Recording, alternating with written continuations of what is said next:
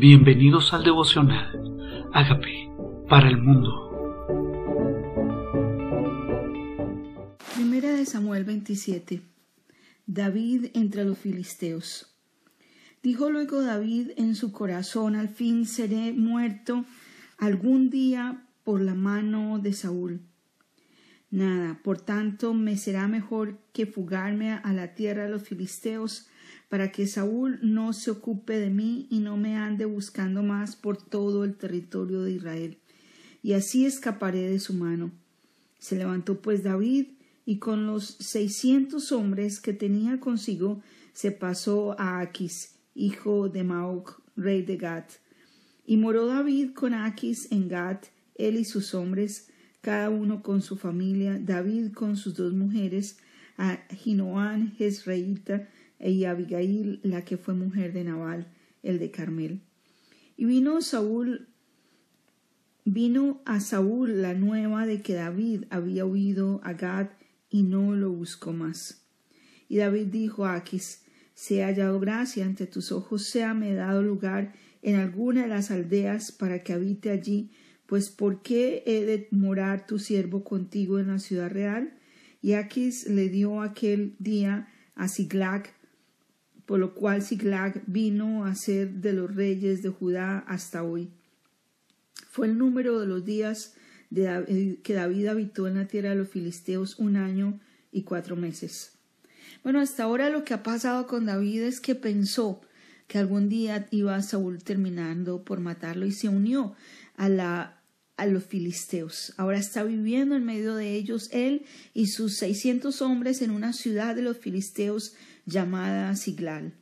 Eso fue lo que pensó en su corazón David por proteger su vida y vivió un año y cuatro meses en ese lugar. Y subía David con sus hombres y hacían incursiones contra los jesuritas, los jesnitas, los amalecitas, porque estos habitaban de largo tiempo la tierra desde como quien va a Shur hasta la tierra de Egipto y asolaba David el país y no dejaba con vida hombre ni mujer, y se llevaba las ovejas, las vacas, los asnos, los camellos y las ropas, y regresaba a Aquis. Y decía Aquis, ¿dónde habéis me merodeado hoy? Y David decía, en el Negev de Judá y el Negev de Jaramel o el Negev de los Ceneos. Ni hombre ni mujer dejaba David con vida para que viniesen a Gad diciendo no sea que den aviso a nosotros y nos digan esto hizo David y esta fue su costumbre todo el tiempo que moró en la tierra de los filisteos. Y Aquis creía a David y decía Él se ha hecho abominable a su pueblo de Israel y será siempre mi siervo. O sea, David le estaba mintiendo al rey de Aquis.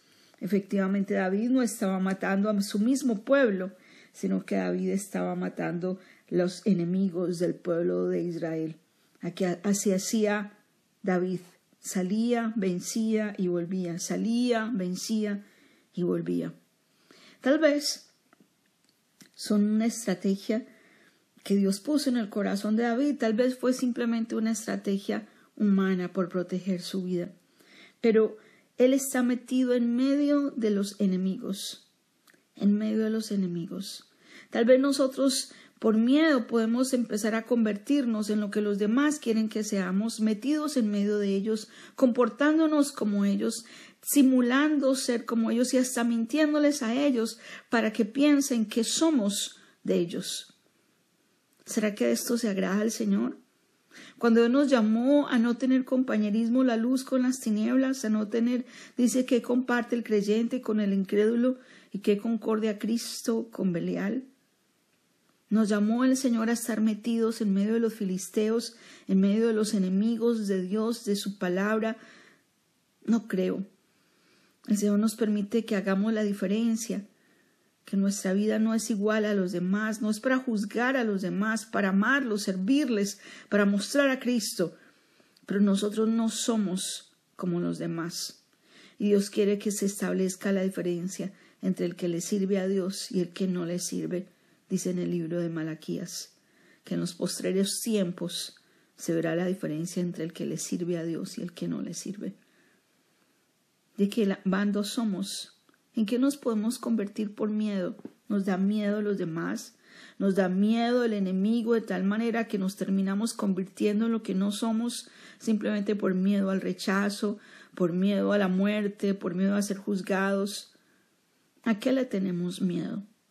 Nos toca confrontar esos miedos, porque esos miedos nos pueden terminar llevando a hacer decisiones equivocadas, a querer parecernos a los demás y a no vivir la vida que le agrada a Dios.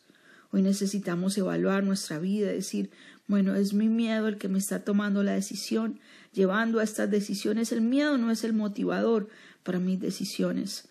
Mis decisiones tienen que ser motivadas por honrar y glorificar a Dios. Y nos toca ser muy dependientes de Él para escuchar su voz, porque si Dios nos saca y nos libra y nos salva de las manos del enemigo, ¿por qué nos vamos a meter en medio del enemigo para que Él nos guarde? Nosotros tenemos que ser claros en saber quién es quien pelea nuestras batallas, quién es quien defiende nuestra causa, quién es quien nos protege del mal, quién es el que nos guarda, varón violento. Puede ser Saúl o cualquier otro hombre. Si Dios está conmigo, no temeré, dice su palabra, lo que me pueda hacer el hombre. Aunque un ejército acampe contra mí, yo estaré confiado. Y estamos confiados es por ti.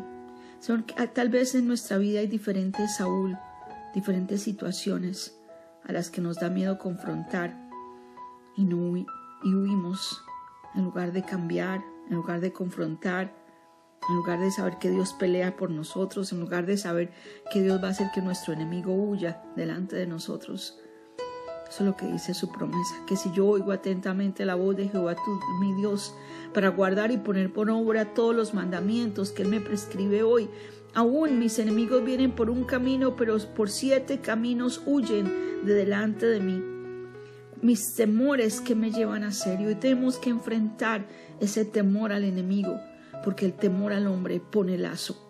Hoy queremos decirle, Señor, no quiero, no quiero tener lazo en mi vida por temor. No quiero camuflarme en medio de los demás por temor. No quiero parecerme a los demás por temor. Hoy quiero que mi corazón sea íntegro delante de ti, Señor, y limpies mi corazón y mi vida para hacerte agradable, porque quiero agradar a Dios antes que a los hombres. Te presento mi vida hoy delante de ti. Confieso que soy pecador pero también sé que tú moriste en la cruz por mis pecados y te pido que entres a mi vida como Señor y Salvador y hagas de mí la persona sana, libre que tú quieres que yo sea. Guárdame, guárdame del mal y no me dejes caer en tentación. En el nombre de Jesús. Amén.